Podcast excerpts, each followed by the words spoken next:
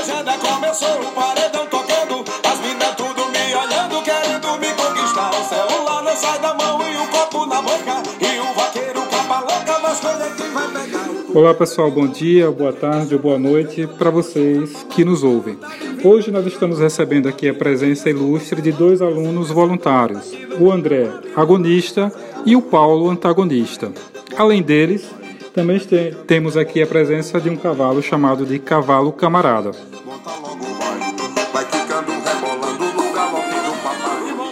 Eu gostaria de convidar o André para ele sentar aqui na cela do cavalo. Por favor, André, cuidado para não cair.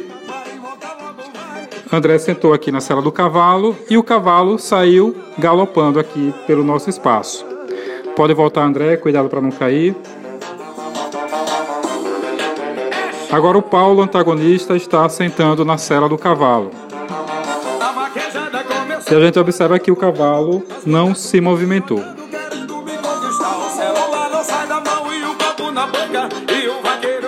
Então, pessoal, com esse exemplo simples, nós queremos dar dois conceitos importantes da farmacologia. O primeiro é o conceito de agonista e o segundo é o conceito de antagonista. Agonista é aquela substância ou fármaco que vai se ligar ao receptor celular e vai induzir a uma resposta. Aqui nós comparamos como sendo o receptor a célula do cavalo e a resposta foi o cavalo sair andando. O antagonista, e isso é muito importante, não esqueçam, que às vezes cai em prova, o antagonista ele também se liga ao receptor. A diferença é que o antagonista ele se liga, mas não induz a uma resposta celular. Se a gente comparar aqui, né, quando Paulo sentou, a gente observou que o cavalo não saiu galopando. Não esqueçam então desses dois conceitos de agonista e antagonista. Agonista se liga ao receptor e induz a uma resposta, antagonista também se liga, contudo, não induz a uma resposta celular.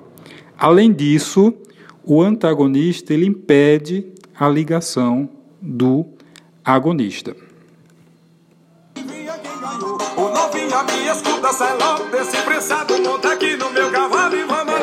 Amor. E só para finalizar, não esqueça que para a farmacologia o termo antagonista não é sinônimo de contrário. Tudo bem?